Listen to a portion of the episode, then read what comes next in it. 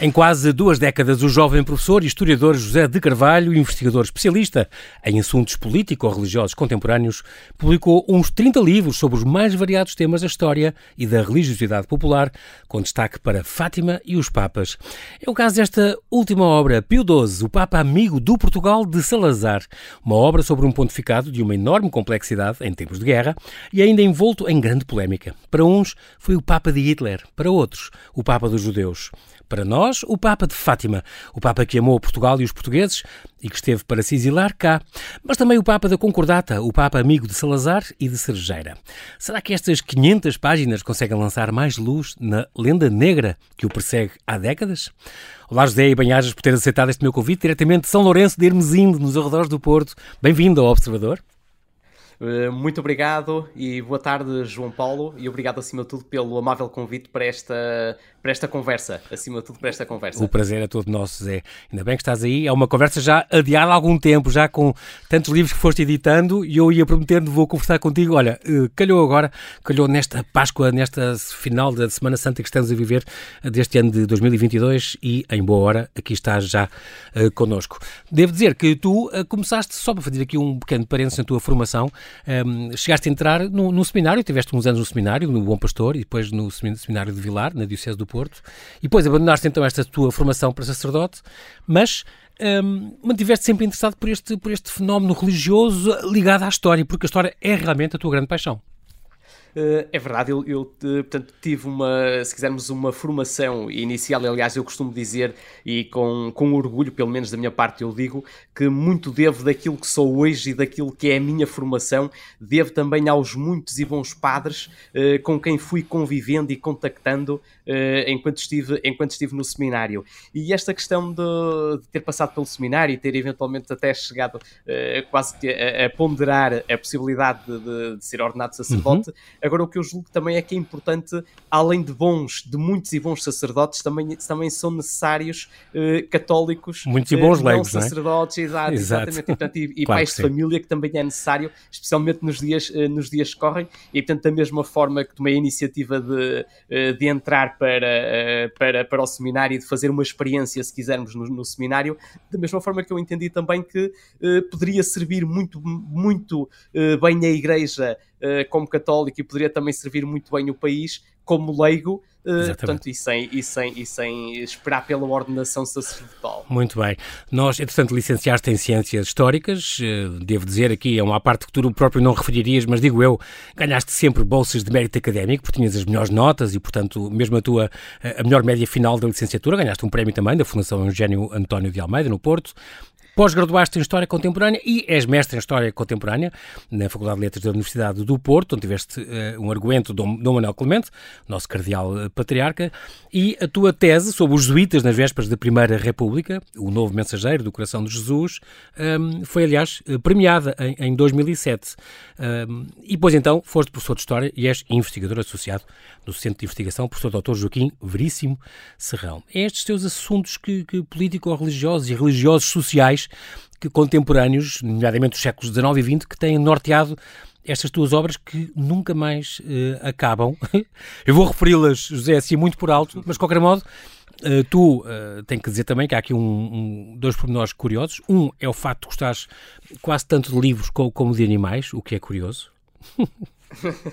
tu tens animais que eu nunca tens pássaros que eu nunca tinha ouvido falar. Periquitos e canários e rolos e pomas é como outro. Agora, agapornis e mandarins, acho é extraordinário. É verdade, é verdade, é verdade. E aliás, há, muito, há muita maior variedade, há muita maior uh, variedade. Agora o que eu não tenho é espaço, nem tenho viveiros para os terem, portanto não os posso, não os posso adquirir, nem os posso mas gostavas? Uh, criar. Eu gostava, eu gostava, muito eu gostava, engraçado. mas a minha vida é de tal forma, é de tal forma, se nós quisermos, ocupada, uh, é que é uma sinal. altura em que nós temos de começar também a estabelecer prioridades e, e, a fazer opções. Fazer escolhas. Além das tartarugas e, do, e, da, é e, da, cadela labrador e, da, e tens uma horta, que também é uma coisa muito curiosa. Tu uh, fazes horticultura também, o que é, é, é, muito bom, isso com as ervilhas e os espinafres e a vinha e o, e o pomar e tal. É engraçado porque isso dizem que faz muito bem à cabeça também. Eu, é assim, eu, eu, não posso queixar, mas de qualquer das formas, quem se pode queixar mais, se calhar, disso, eu dou alguma colaboração. Uh, agora, quem se pode queixar eh, do trabalho é mesmo o meu pai, uh, porque é ele que vai, é ele que vai cuidando. Portanto, a horta, a horta uh, é nossa, é nossa, é minha, da minha mulher e dos meus filhos, e o espaço é nosso, o terreno é nosso, mas de qualquer das formas, quem verdadeiramente trabalha ah, acaba okay, por ser okay. mais. Tens aí uma pai. grande ajuda. é verdade, é, e aliás, e graças, graças a Deus que ainda está connosco e ainda Deus bem. permita que assim continue por muito tempo, senão eu tenho pena que a horta se calhar vai ficar um bocadinho mais, mais abandonada. Mais ao abandono, mais um bocadinho ao é, abandono. É trocada pelos livros e pelas obras das tuas investigações. Muito pois. bem, tu logo em 2006 começaste aqui, eu estou aqui a ver um livro teu, A Ditadura Franquista, de 1907 a 1908. Se não fosse pelas datas, José, eu pensava logo que estava a falar do caudilho, mas não, é sobre João Franco, claro, e portanto foi a tua primeira obra assim de peso que, que tu editaste, esta em 2006 ou não? Uh, foi, se nós quisermos, o primeiro, o primeiro livro que eu uh, uh, publiquei. Isto porque é inserido, se nós quisermos, naquilo que era o contexto da altura da aproximação dos 100 anos da, da República em Portugal, para 2010. E, portanto, fui publicando alguns livros relacionados okay. com essa temática da questão da, dos 100 anos da Primeira República uhum. e, e, esse da, da, ditadura franquista, que, aliás, ditadura devia de estar, ditadura devia de estar entre aspas.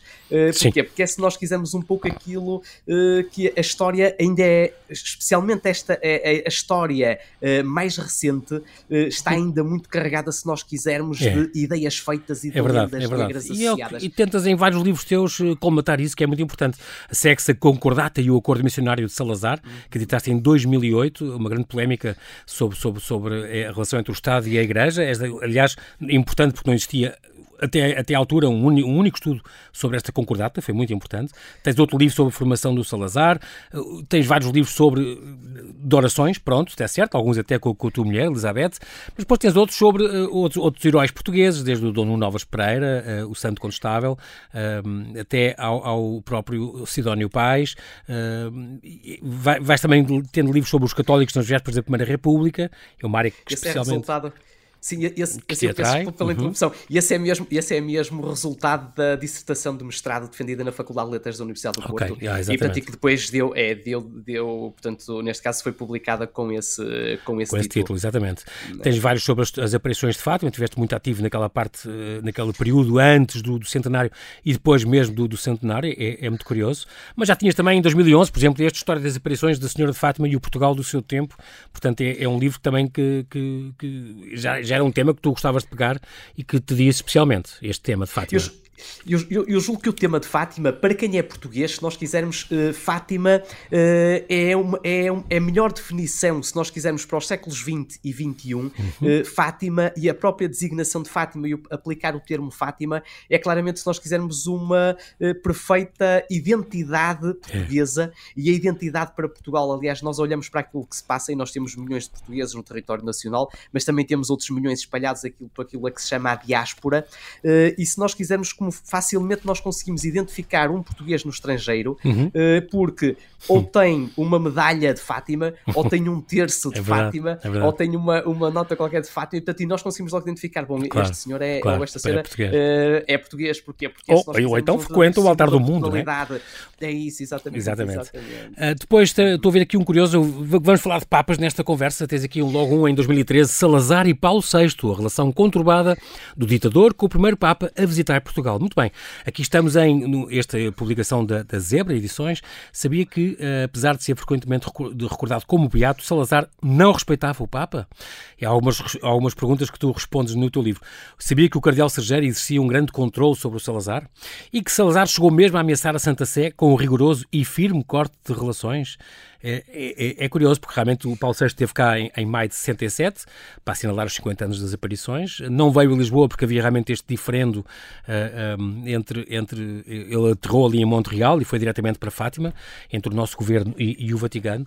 Um, Salazar esteve prestes a não autorizar a visita do Papa ao nosso país e, portanto, tudo isto, esta crispação entre Salazar e, e Paulo VI, esta relação difícil, é escrutinada neste teu livro, Salazar e Paulo VI, que já editaste há nove anos. Portanto, hoje vamos falar também um bocadinho disso, as relações entre os Papas e, e Portugal.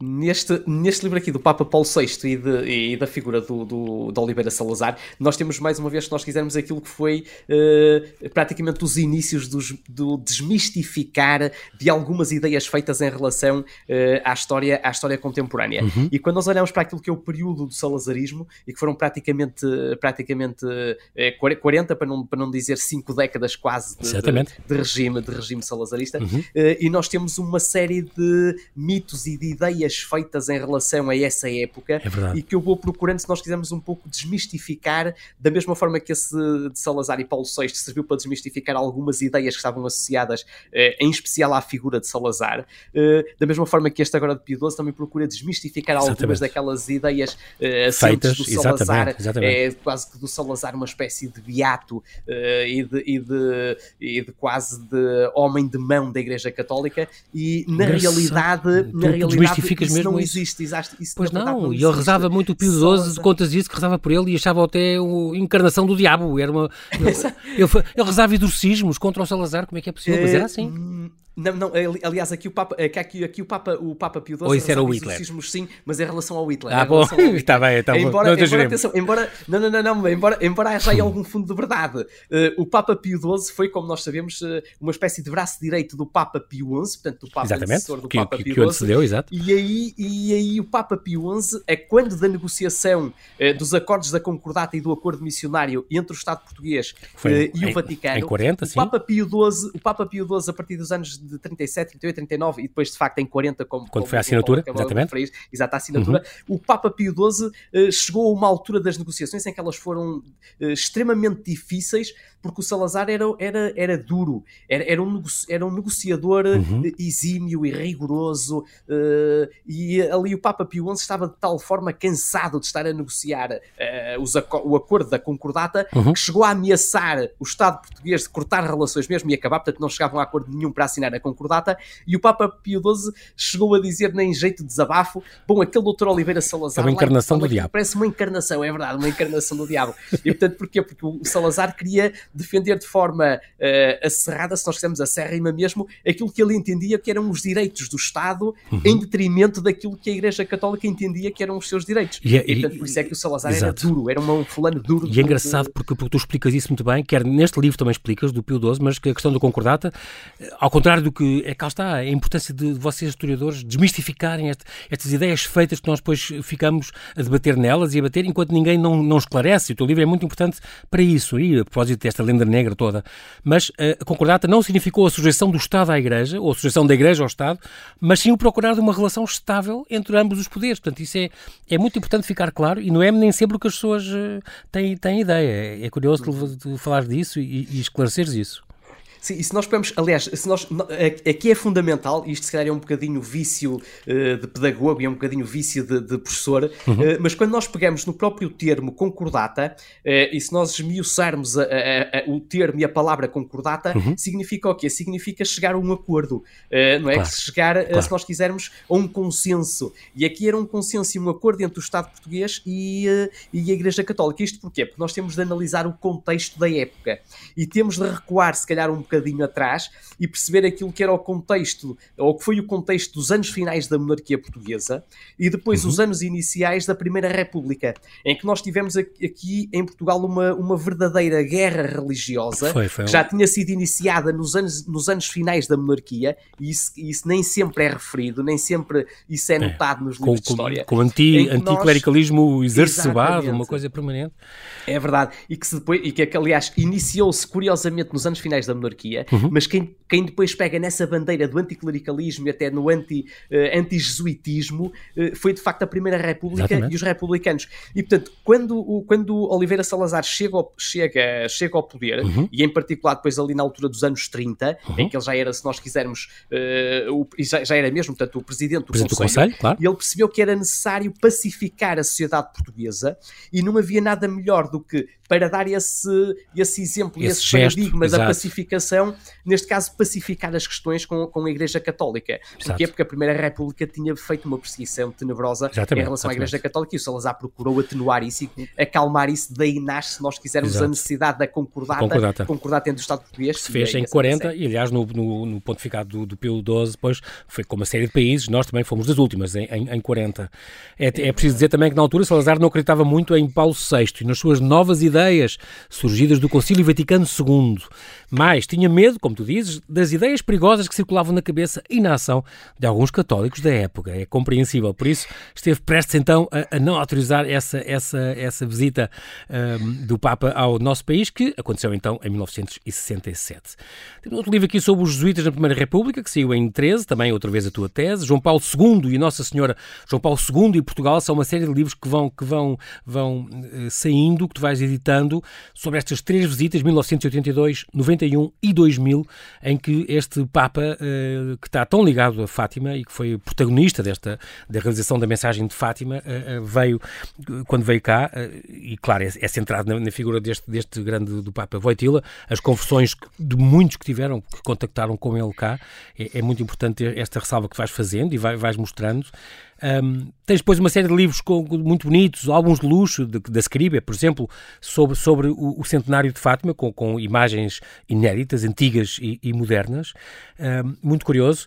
Tens também este já com o Papa Francisco, Francisco e Nossa Senhora, este amor incondicional da Prime Books, que tu editaste em 2017 já com este Papa, que depois viria então ao centenário aqui em, em, uh, em Portugal.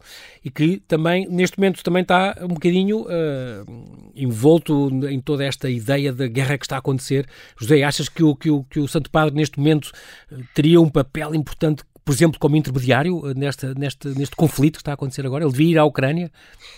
Aliás, eu, eu, eu até vou, vou, uh, vou mais longe até. Uh, aliás, mais do que deveria ter um papel, se nós quisermos, primordial neste, uh, neste, Na resolução deste conflito, de relações, claro. exato, ele, ele, está a fazer esse papel. Aliás, nós olhamos para aquilo que tem sido, olhamos e ouvimos e vemos aquilo que tem sido as notícias que têm surgido, especialmente à volta destas últimas semanas, na questão que envolve a Rússia e a Ucrânia, e o líder, se nós quisermos, mundial, que tem liderado, se nós quisermos, este combate pela pacificação uh, e, esta, e este uh, verdadeiro trabalho uh, de diplomático e também em público de alertar as consciências dos líderes mundiais para a necessidade de construir a paz tem sido o Papa Francisco. Exatamente. Aliás, eu, eu, eu, eu não consigo ver mais nenhum líder mundial seja ele da França, seja ele da Alemanha, seja ele da, uh, dos Estados Unidos. Com essa uh, capacidade com, com e esta, poder. É verdade, e com, e com, esta, e com esta garra, acima de tudo, em defender, uh, em defender e salvaguardar a paz em detrimento da guerra. Aliás, o Papa Pio XII, e é por isso que eu acredito nestas, é por isso é que eu digo, eu costumo dizer que não há coincidências, mas há deuscidências. Deuscidências, o facto, é verdade, deuscidências. Portanto, o facto, o facto de, de, de ter deste livro agora do Papa Pio XII eh, ter surgido nesta altura eh, não é uma coincidência, quer dizer, é uma deuscidência porque o Papa Pio XII teve, durante o período da Segunda Guerra Mundial, teve um papel também fundamental neste procurar pacificar uh, e terminar, e terminar com, com a guerra. Aliás, o Papa Pio XII dizia que com a guerra nada se ganha, com a guerra tudo se perde. Uh, o Papa Francisco, desde os primeiros dias em, que, em que, que, se iniciou este conflito entre a Rússia e a Ucrânia, não tem feito outra coisa senão, uh, dia sim, dia sim, implorar Exatamente. para que cessem as hostilidades e se construa a paz. Porquê? Porque a guerra não traz nada de positivo para a humanidade uh, e é claramente, se nós quisermos, quase que um plano diabólico de destruição e de morte e que não traz nada de positivo. E, portanto, uhum. o Papa Francisco tem tido esse papel absolutamente extraordinário, mais até do que o Papa, mais também, além do Papa Francisco, Francisco, a própria instituição Igreja Católica, nos dias que correm, tem sido, se nós quisermos, a instituição a nível internacional que mais tem contribuído ou que tem procurado contribuir para a pacificação, por um lado, e para também para o apoio àquelas que são as vítimas desta, desta guerra, deste conflito. Aliás, Aliás já caso, vamos falar disso porque, porque é, é, muito curioso, porque falas disso também no, no Papa Pio XII, e já vamos falar disso, José, na segunda parte, a questão da, da, da dos mosteiros que ele pediu para abrirem e para acolherem os judeus, uh, e, e fartou-se, até nos aposentos uh, papais, ele teve lá judeus, portanto é, é impressionante, e este também se farta de, de referir isso, estamos em pleno período da Páscoa, e ainda agora o Papa Francisco, no Domingo de Ramos, disse que Cristo é pregado na cruz, mais uma vez, nas mãos, nas mães que choram a morte injusta dos maridos e dos filhos. É crucificado nos refugiados que fogem das bombas com os filhos nos braços. É crucificado nos idosos deixados sozinhos a morrer, nos jovens privados de futuro, nos soldados mandados matar os seus irmãos. É impressionante porque esta mensagem é diária e é aqui este alerta que eles têm feito, como tu dizes, eh, todos os dias, eh, eh, baseado neste, neste, neste conflito insano que está a acontecer em plena Europa, não é? Neste, é quase uma guerra civil que está a acontecer na Europa. Como dizia o Vitor Hugo, qualquer guerra na Europa é, é uma guerra civil. E também tens aqui uma, um, um, livro já do ano passado, Bento XVI em Portugal, Fátima, Mensagens e Conversões, onde prometes contar os segredos da visita do Papa Bento XVI ao nosso país. É muito curioso porque esta ligação uh, de Joseph Ratzinger a Fátima é anterior ao seu papado, claro, e tem ali, naquele livro, todas as mensagens que ele deixou aos, aos, portugueses, as conversões, mais uma vez, de muitos que contactaram com ele, e realmente, e o próprio Bento XVI diz, não é? é a missão profética de Fátima ainda não acabou. Chegamos então e desembocamos aqui então nesta, nesta biografia, são 500 páginas, uma edição da Casa das Letras, interessante para quem se interessa pelo, por, por temas como o papado, a história contemporânea portuguesa, Salazar, a Segunda Guerra Mundial, Hitler e os fascismos.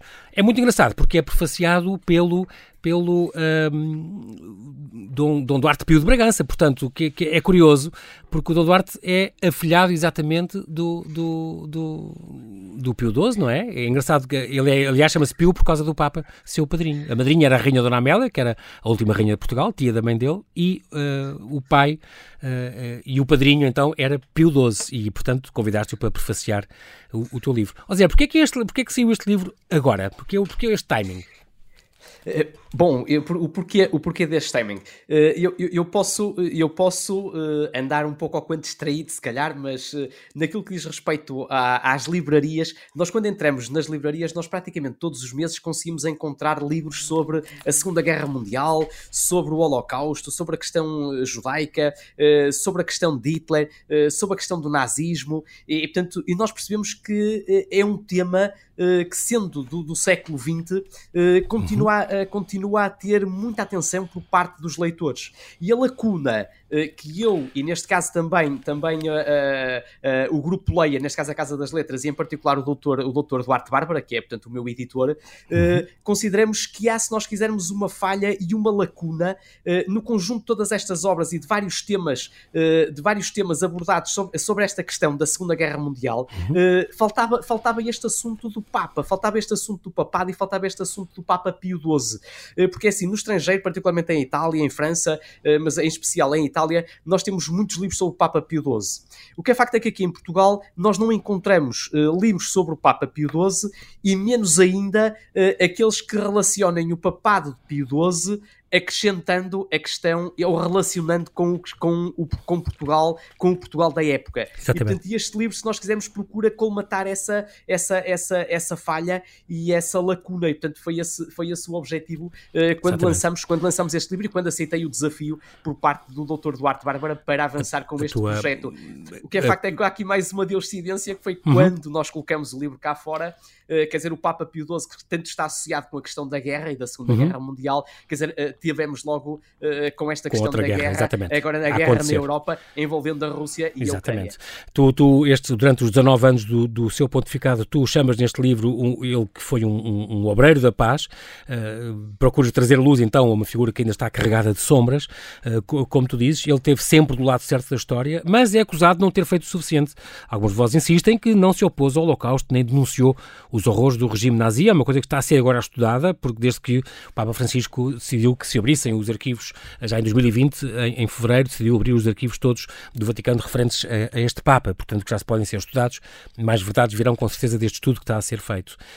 Um, Eugenio Pacelli, que era o nome dele, ele era uma, de uma família nobre italiana, era o filho mais velho desta, desta família, nasceu em 1876, um, que teve, foi Papa durante 19 anos, ele censurou e atuou sempre com distanciamento face aos regimes nazi e comunista e com grande coragem defendeu e protegeu o povo judaico. Tinha uma grande devoção também a Nossa Senhora de Fátima, teve um apreço especial pelo povo português e por Portugal, na altura governado por Salazar, e, por exemplo, é dele a carta apostólica que, em que é conferido a Santo António o título de Doutor da Igreja. Foi algo que ele fez por um santo português muito importante, provavelmente o santo mais famoso do mundo. E tu apontas alguns, alguns pormenores curiosos, como, por exemplo, ele ainda era anúncio apostólico eh, na Baviera, isto em 1917, quando acaba por ser nomeado eh, arcebispo, ou bispo, pelo Papa Leão XIII na Capela Sistina, exatamente dia 13 de maio de 1917. Portanto, na, na data é que as tais deuscidências, como tu dirias, da primeira uh, aparição, não é? E, portanto, e que sempre colaborou com o Pio XI, antes dele, sempre a condenar fascistas, nazis, comunistas soviéticos e maçons.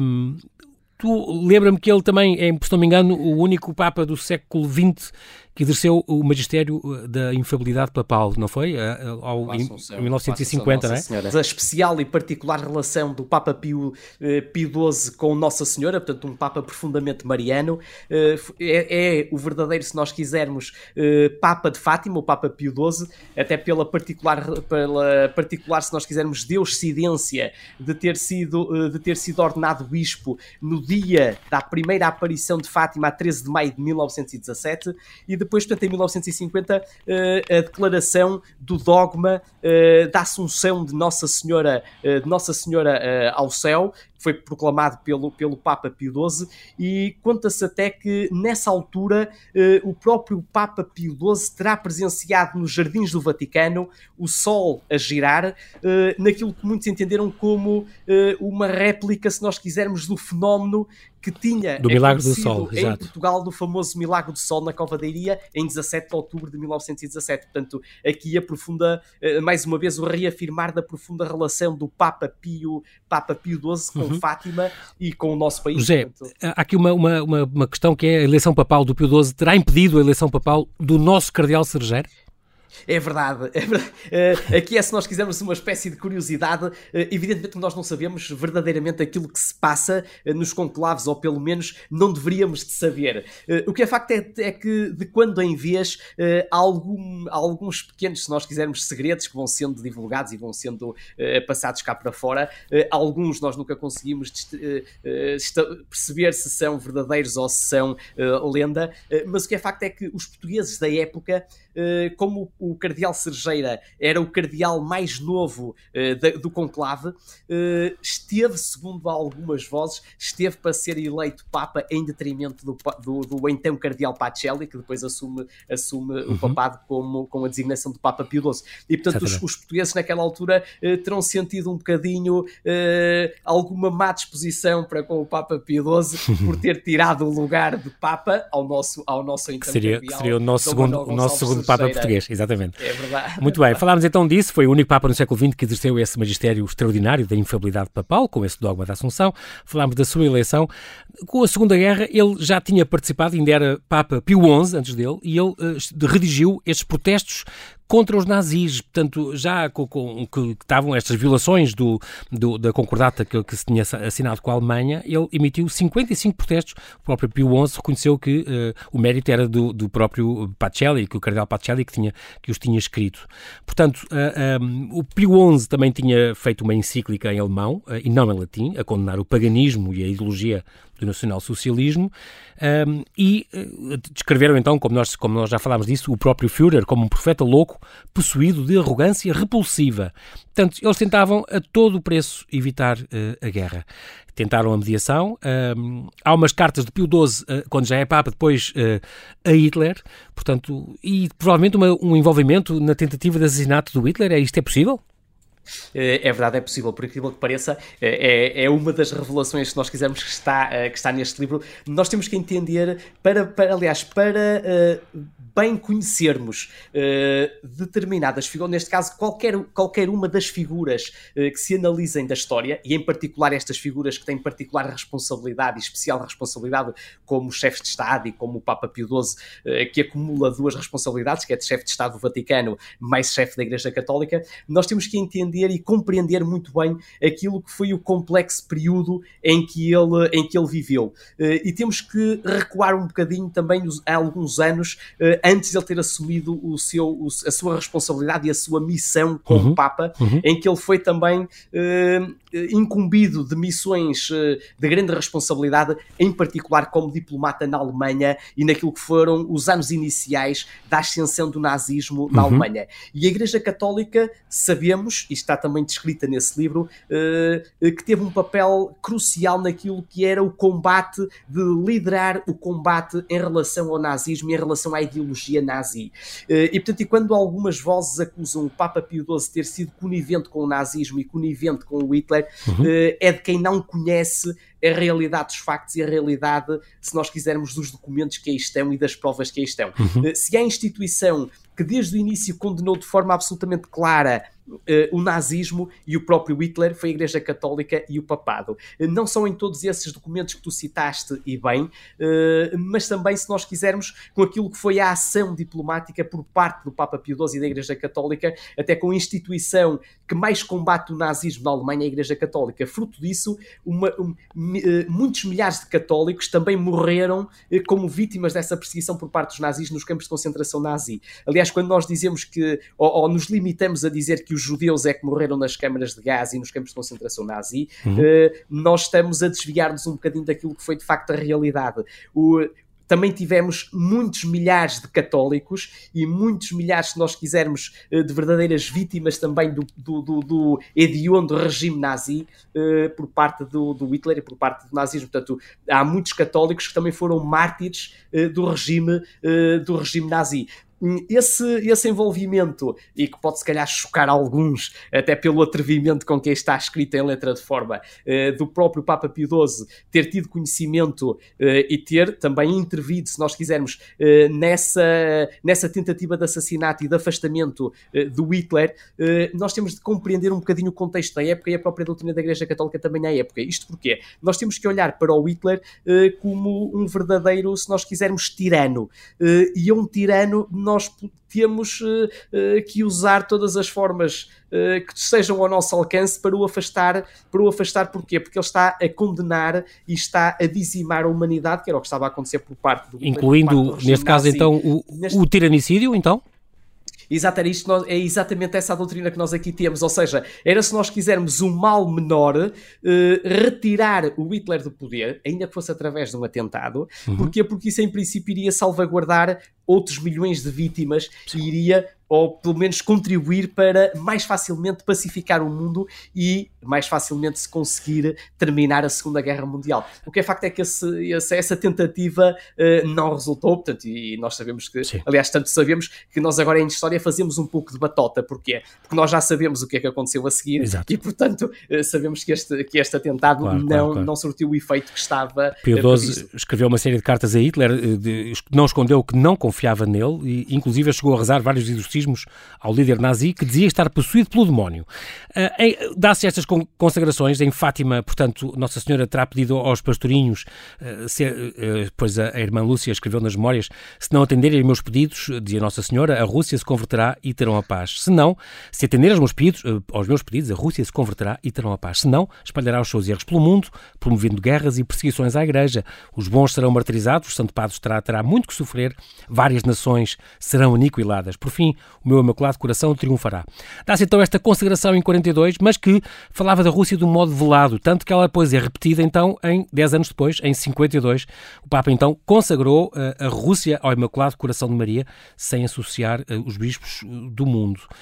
Um, isto tem a ver com estas cartas também da, da irmã Lúcia para o Papa.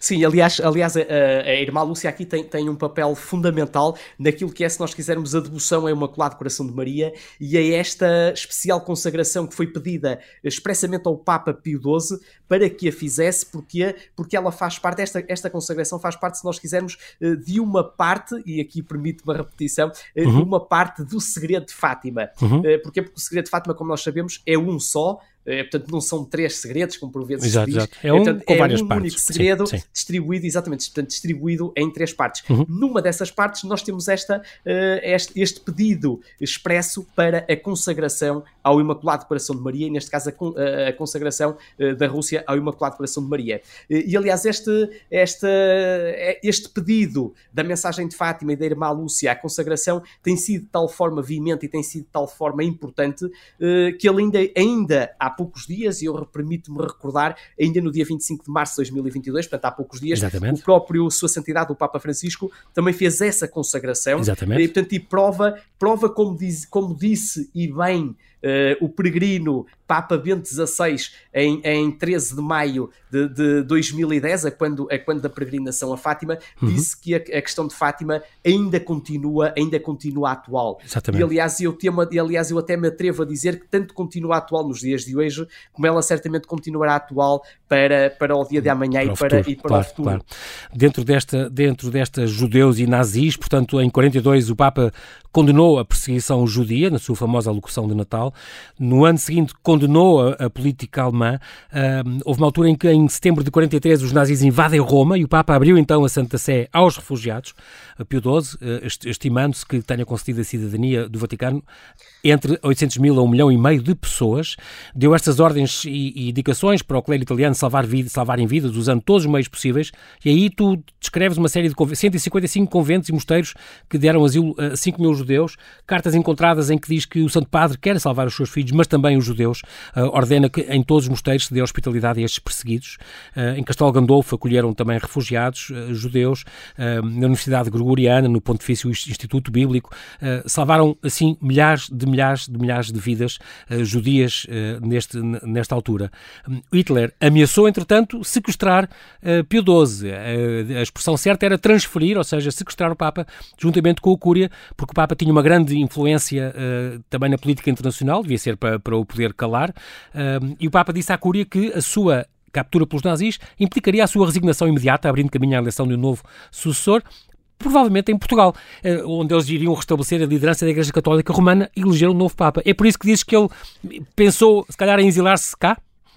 Uh, assim, o Papa, uh, na verdade, o Papa não pensou em exilar-se em Portugal. O que nós tivemos foi os serviços diplomáticos portugueses uhum. é que disponibilizaram o território português, porquê? Porque nós, uh, uh, o território de Portugal era considerado um país neutro uhum. e, portanto, deu essa facilidade e permitia, se o Santo Padre assim o entendesse, exilar-se em, eh, em território português para que, uh, neste caso, para que uh, as, forças, as forças nazis não tomassem, ou, ou neste claro. caso não o fizessem, não o fizessem como refém. O que é facto é que aqui nós vemos a grandiosidade, uh, se nós temos a grandiosidade humana do próprio, do próprio, e de liderança também, uhum. e de liderança do Papa, do Papa Pio, Pio XII, é que ele diz que em circunstância nenhuma abandonaria a sua diocese, porque o Papa uhum. também é bispo de Roma, uhum. em circunstância nenhuma abandonaria a, a, diocese de Roma e os seus, e os seus diocesanos. E portanto, e nós aqui vimos Exato. que o Papa Pio além de um exímio diplomata uh, e, um, e um excepcional ser humano e líder extraordinário, uh, além disso também ainda tinha, e aqui permite-me ir mais longe,